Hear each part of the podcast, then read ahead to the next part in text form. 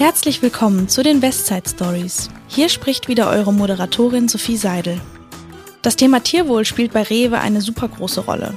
Schon seit vielen Jahren arbeiten wir mit Initiativen zusammen, zum einen für die nachhaltige Erzeugung von Waren mit tierischem Ursprung und zum anderen, um die artgerechte Nutztierhaltung weiter voranzutreiben und zu fördern.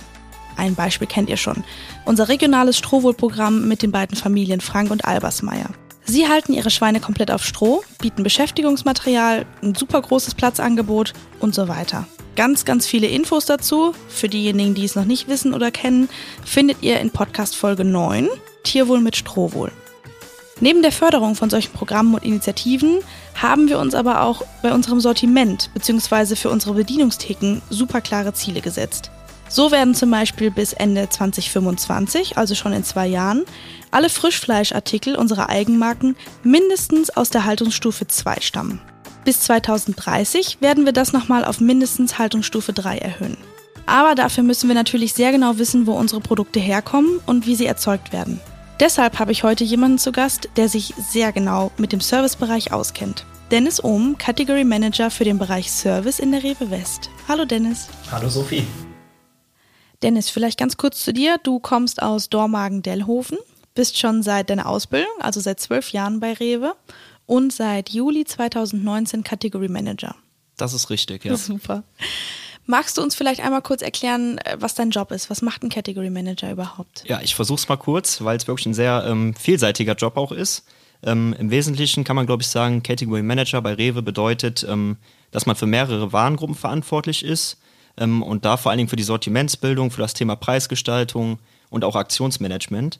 Ähm, bei mir sind das sehr interessante Warengruppen, wie ich finde. Das Thema Brot- und Backwaren, Wurstwaren, ähm, den Gastrobereich, sprich bei uns bei der Rewe die heiße, den heißen Theke-Bereich, den wir betreuen und vor allen Dingen auch die Warengruppe Fleisch, weshalb wir heute auch über das Thema Tierwohl reden.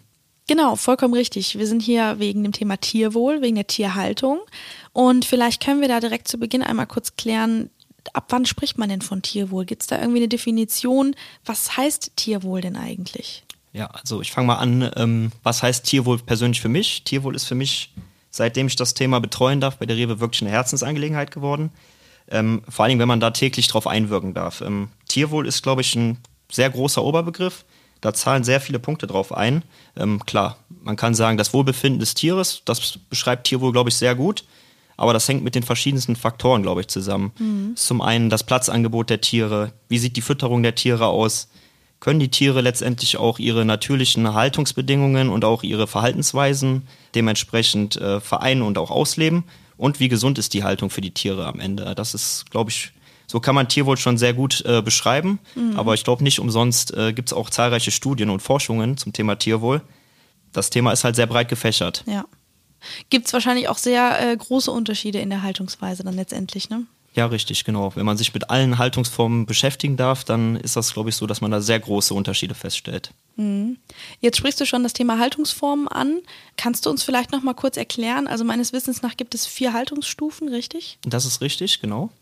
Die Haltungsformen wurden ja durch die Initiative Tierwohl ins Leben gerufen. Im Prinzip wollte man hier ein Produktsiegel entwickeln, was dem Endverbraucher halt direkt auf einen Blick die Haltungsbedingungen der Tiere sicherstellt oder auch sichtbar macht, eher gesagt. Haltung ist immer der Oberbegriff, das ist aber natürlich nicht der einzige Punkt, den man sich bei den vier Haltungsformen anschaut. Initiative Tierwohl hast du jetzt gerade angesprochen. Kannst du vielleicht noch mal kurz auch das erklären? Wer oder was ist die Initiative Tierwohl? Ja, gerne. Ähm, also das sind im Prinzip Mitglieder aus der gesamten Wertschöpfungskette. Da sind sowohl Landwirte mit drin, die Fleischwirtschaft ist vertreten, aber auch natürlich der Lebensmitteleinzelhandel, ähm, nicht nur die Rewe die sich da wirklich für Tierwohl zusammensetzen und auch die Dinge zusammen, wie auch die ähm, Kriterien der Haltungsform zusammen beschließen. Mhm. Und um nochmal jetzt genauer auf die Haltungsformen vielleicht zu schauen, welche vier Stufen gibt es da oder welche Kriterien gibt es vielleicht auch für die Stufen? Ja, genau. Angefangen natürlich mit der Haltungsform 1, wo wir natürlich versuchen, das Thema nach und nach abzubauen, äh, im Sinne der Nachhaltigkeit auch, äh, beschrieben als die Stallhaltung. Mhm. Die Haltungsform 2 als Stallhaltung Plus. Das heißt, die Tiere bekommen schon mehr Platz als gesetzlich vorgeschrieben auch und äh, Beschäftigungsmaterial zur Verfügung gestellt. Äh, die Haltungsform 3 dann wiederum äh, mit Außenklimareizen schon und auch nochmal deutlich mehr Platzangebot. Und dann natürlich die Premium-Haltungsstufe, die Haltungsform 4, wo wir natürlich dann ähm, zum Beispiel auch Bioartikel drin haben oder unser Strohwohlprogramm. Genau, Strohwohl ist ein sehr schönes Beispiel für ein Schweinefleischprogramm, was wir bei uns in der Rewe West anbieten. Jetzt haben wir aber zum Beispiel auch ein Rindfleischprogramm im Angebot, nämlich Chateauboeuf. Dennis, was steckt hinter Chateauboeuf? Was ist Chateauboeuf eigentlich? Ja, also hinter Chateauboeuf, wie der Name schon so ein bisschen vermuten lässt, äh, steckt französisches äh, Jungbullenfleisch. Mit hervorragender Qualität, muss man wirklich sagen. Ähm, wir achten hier darauf, dass keine Milchrassen eingesetzt werden und ähm, das Fleisch letztendlich, das spricht für sich durch seine Marmorierung und auch durch den kräftigen aromatischen Geschmack. Wenn wir nochmal auf das Thema Haltungsform zurückgehen, Chateauboeuf haben wir in der Haltungsform 3 und damit waren wir auch wirklich die ersten, die flächendeckend, ja, ich sag mal, ein Konzept in der Größenordnung in Deutschland auf dem Markt auch anbieten konnten. Mhm. Äh, und das ist besonders schön zu sehen, wenn man sieht, dass wir hier wirklich mit kleinen familiären bäuerlichen Betrieben zusammenarbeiten mhm. ähm, und es dann geschafft haben, wirklich Chateauboeuf so groß zu machen, wie wir es jetzt äh, letztendlich auch sind mit 300 Servicetheken. 300 Servicetheken, das ist echt schon wahnsinnig viel. Warum keine Milchrassen? Du hast es gerade so schön gesagt. Genau, also Milchrassen, vielleicht mal zur Erklärung kurz. Ähm, das sind im Prinzip Tiere, die Milch geben. Die haben aber dafür halt einen geringeren Fleischanteil und auch nicht die Muskelbildung, wie wir es jetzt bei den Jungbullen haben. Mhm. Ähm, dementsprechend auch nicht die Fleischqualität. Mhm. Okay, verstehe. Jetzt hast du gerade angedeutet, ähm, also das ist französisches Jungbullenfleisch, das heißt, es kommt von kleinen familiengeführten Betrieben aus Frankreich.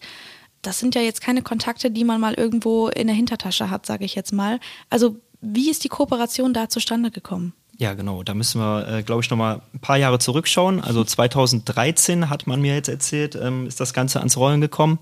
Wir haben da einen strategischen Partner mit der R&S Vertriebs GmbH aus Essen die vor allen Dingen weltweit für ihre Schinkenspezialitäten bekannt sind. Also die haben da wirklich eine sehr große Kompetenz, aber auch in Markenfleischprogrammen äh, diese zu entwickeln. Und da war die Idee dann gemeinsam sehr schnell geboren, mit der Rewe West auch ein Fleischprogramm aufzuziehen, ähm, für das Thema Rind in dem Fall. Und da hat sich das französische Programm Chateauboeuf entwickelt. Ja, und die Namensgebung war auch, glaube ich, sehr interessant. Äh, man hat dann bei der Reise nach Frankreich draußen gesessen, hat gesehen, wie die Tiere leben, mhm. äh, sieht die Chateaus im Hintergrund, also die zahlreichen Schlösser von Frankreich und das weite Land. Äh, Bœuf steht für Rindfleisch auf Französisch, so war auch der Name schnell geboren. Ah, okay, das wusste ich gar nicht. Das heißt, die Marke hat sich, also der Name der Marke hat sich direkt aus der Umgebung abgeleitet. Genau, die Idee ist quasi direkt vor Ort entstanden. Mhm. Wir haben uns ja zuletzt erst selber davon überzeugt. Ähm, das sind ja wirklich tolle Landschaften, ähm, wo die Tiere da auch leben. Mhm das stimmt. Warum denn genau eigentlich Chateauboeuf, also Rindfleisch aus Frankreich und nicht hier ein regionales Programm aus Deutschland quasi von Landwirten direkt um die Ecke? Ja, man muss dazu sagen, ähm, Frankreich schaut schon auf eine sehr lange Tradition, was das Thema Rinderzucht angeht, zurück. Mhm. Das heißt, das bietet sich da vor Ort einfach super an, weil die riesen Graslandflächen haben. Die haben die besten Voraussetzungen, um ein solches Tierwohlprogramm auch in der Größenordnung darzustellen. Mhm. Ähm, da war man, glaube ich, in Deutschland damals mit den Tierwohlkriterien noch nicht so weit, wie das die Franzosen zu dem Zeitpunkt schon waren. Auch deshalb haben wir uns damals für Frankreich entschieden, sagen aber nicht, dass die Tür heutzutage zu ist, für deutsche Landwirte in das Programm zu liefern. Nichtsdestotrotz natürlich äh, mit denselben Kriterien, wie wir es bei Chateauboeuf haben und denselben Anforderungen. Mhm, okay, das heißt, wir sind mal gespannt, was da vielleicht noch kommt bei Chateauboeuf. Ja, definitiv. Super. Dennis, du hast es jetzt tatsächlich schon mehrmals gesagt. Wir wollten uns natürlich auch davon überzeugen, dass Tierwohl bei Chateauboeuf nicht einfach nur dahergesagt ist sozusagen, sondern tatsächlich eben auch gelebte Praxis. Und deshalb sind wir vor einigen Tagen für euch nach Frankreich gereist, um uns vor Ort mal davon zu überzeugen. Und da hören wir jetzt einfach mal rein. Hier in der Nähe der Stadt Le Mans liegt unter anderem der Bauernhof der Familie Pommier. Und tatsächlich, wenn man jetzt mal die Augen schließt und sich mal so einen ganz idyllischen Bauernhof vorstellt, was sieht man da? Man sieht viele grüne Weiden und Wiesen, auf denen vielleicht so kleine Herden von Kühen und Kälbern rumtollen und grasen. Man sieht ein uriges Bauernhaus. Man sieht viele weite Wiesen und Wälder. Und genau das ist auf jeden Fall der Eindruck, den wir auch gerade bekommen haben, als wir hier angekommen sind. Denn genau so idyllisch lebt die Familie Pommier mit ihren Tieren tatsächlich. Also wir sehen hier große Wiesen und Felder. Felder tatsächlich auch für den Anbau von Futtermitteln, also zum Beispiel Mais und Getreide. Das stammt nämlich alles aus dem eigenen Anbau hier. Und wir haben zum Beispiel auch die Stallungen, also die Außenstelle, in denen die Tiere untergebracht sind, auf Stroh. Das heißt, hier sind sie vor Wind und Wetter geschützt, stehen aber bequem, bekommen immer frische Luft und viel Tageslicht. Pascal Pommier und seine Frau führen den Hof schon seit 1987, also schon seit über 35 Jahren. Und Herr Pommier ist tatsächlich so lieb und steht uns für ein kleines Interview zur Verfügung. Herr Pommier, vielleicht können Sie sich bzw. Ihren Hof noch mal ganz kurz vorstellen. Ja, ich bin einfach auf meinem Hof. Wir sind zu dritt. Wir arbeiten als traditionelle Bauernfamilie mit meiner Frau und mein Sohn arbeitet auch mit. Wir haben 400 Hektar momentan. Wieso haben Sie sich für diese Art der Tierhaltung entschieden? Weil es für mich Priorität hat, die Tiere so zu füttern und zu halten, wie die Landschaft es vorgibt. Das bedeutet, nicht mein Wille zählt, die Tiere sind wichtig. Es gibt viel Grasland hier und das ist die richtige Weise, die Tiere zu füttern und zu halten. Nicht der Bauer weiß, was die Tiere brauchen, die Tiere wissen das selber. Und das bringt natürlich eine hohe Fleischqualität mit sich, denn sie sind glücklich, hier draußen zu sein. Und welche Rinder halten Sie genau? Also was zeichnet die Rasse aus? Momentan züchten wir auf dem Hof nur Charolais, weil ich denke, dass diese Rasse am besten angepasst ist an unsere Region und sich bei dem Nahrungsangebot hier am wohlsten fühlt. Können Sie uns kurz beschreiben, wie Sie die Rinder auf Ihrem Hof halten? Die Kälber, die auf meinem Hof geboren werden, bleiben bis zum Alter von neun Monaten mit ihrer Mutter draußen auf der Wiese, weil sie Milch trinken von der Mutter. Nach den neun Monaten kommen sie in einen Stall, wo es natürlich viel Platz gibt, weil wir nur sechs bis acht Tiere zusammenlassen, bis sie 18 Monate alt sind. Wieso ist denn der Auslauf und das Wohlergehen der Tiere so wichtig? Ich denke, das Wichtigste ist, dass man ruhige Tiere hat, Tiere, die keinen Stress haben. Nervöse Tiere sind nicht gut. Wir wollen ruhige Tiere haben. Ich denke, die Tiere sind quasi der Chef. Man kann mit ihnen arbeiten oder gegen sie. Es ist jetzt rund zwei Wochen her, dass wir uns auf den Höfen von Chateauboeuf umsehen durften in Frankreich. Und ich muss für mich persönlich echt sagen, ich fand es super beeindruckend. Tolle Landschaft, super, super nette Familien, die wirklich vor Ort sind und sich mit den Tieren beschäftigen, ähm, die wirklich auf Tierwohl achten und das halt auch wirklich aus Leidenschaft, Überzeugung und aus Tradition auch wirklich leben. Und vielleicht kannst du mal kurz erzählen, Dennis, wie hast du den Besuch vor Ort empfunden?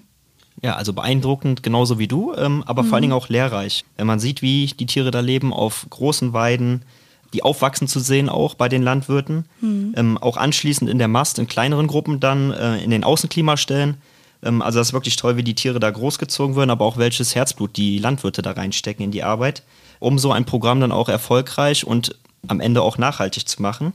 Dazu zählt dann zum Beispiel auch der eigene Anbau von Futtermitteln, den wir uns anschauen durften. Mhm. Ähm, und auch wirklich, dass bis zu jedem Tier alles nachvollziehbar ist, jeder Schritt. Was konntest du denn für dich persönlich oder auch für deinen Beruf jetzt weiter mitnehmen aus, der, aus dem Besuch? Ja, also auf jeden Fall die Wichtigkeit der Wertschöpfungskette. Wie wichtig das ist, dass jeder Partner hier wirklich auf Augenhöhe unterwegs ist. Weil nur so funktioniert es, dass wir wirklich jeder unseren Teil für das Wohl der Tiere auch beitragen, ähm, was letztendlich für eine bessere Fleischqualität und auch für ein besseres Tierleben, Tierwohl in dem Fall dann sorgt. Und am Ende des Tages hat man, glaube ich, bei jedem die Begeisterung vor Ort gemerkt, äh, der sich die Reise dann zu den Landwirten auch angeschaut hat und der die Chateauboeuf-Bauern besichtigt hat. Mhm, das stimmt, da hast du auf jeden Fall recht. Also da äh, konnte man doch das schöne Lächeln auf dem Gesicht von den ein oder anderen Kollegen auch wirklich sehen, wenn da die Kälbchen auf der Wiese rumtollen und so. Das war schon klasse, sich anzusehen. Ähm, aber jetzt sprechen wir bei Chateauboeuf eben immer von den Tieren, von den Rindern, von den Kälbern.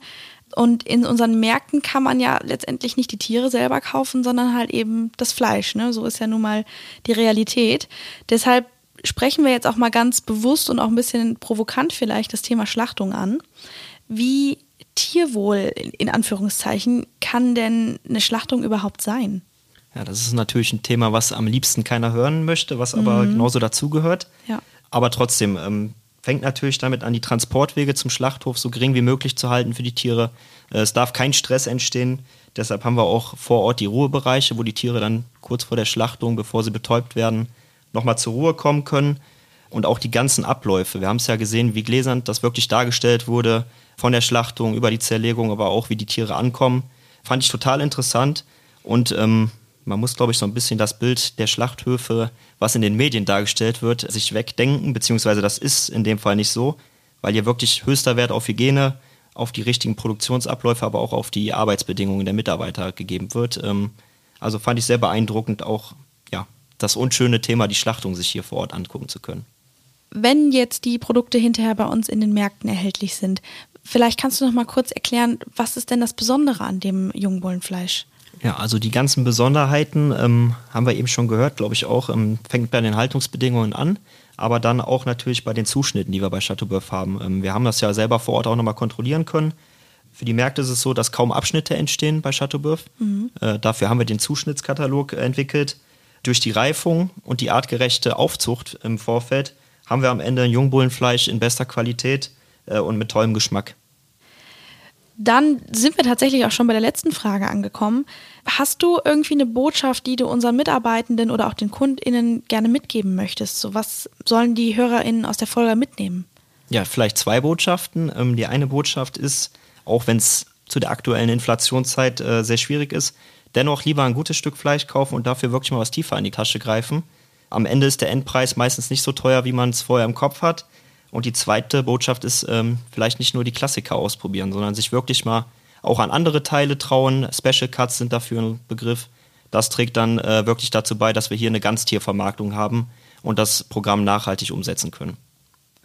Super, ich glaube, wir haben jetzt tatsächlich super viele spannende Einblicke bekommen. Also sowohl, was du uns jetzt gerade noch mal ein bisschen näher gebracht hast, wie eben auch in Frankreich, was wir da erleben durften und gerade auch gehört haben. Vielen Dank, dass du uns das Thema näher gebracht hast. Ja, danke auch, war sehr interessant und spannend. Und wir bedanken uns ganz herzlich bei euch, liebe ZuhörerInnen. Haben euch die Westside Stories gefallen? Dann abonniert uns, folgt uns, klickt aufs Glöckchen, bewertet uns und teilt uns auf Social Media. Ihr findet uns überall da, wo es Podcasts gibt. Wenn ihr Fragen, Anregungen, Themen oder Gästevorschläge habt, schreibt einfach eine Mail an podcast-west.rewe-group.com. Wir hören uns wieder in zwei Wochen. Wir freuen uns drauf. Bis dahin eine gute Zeit und bleibt gesund und munter.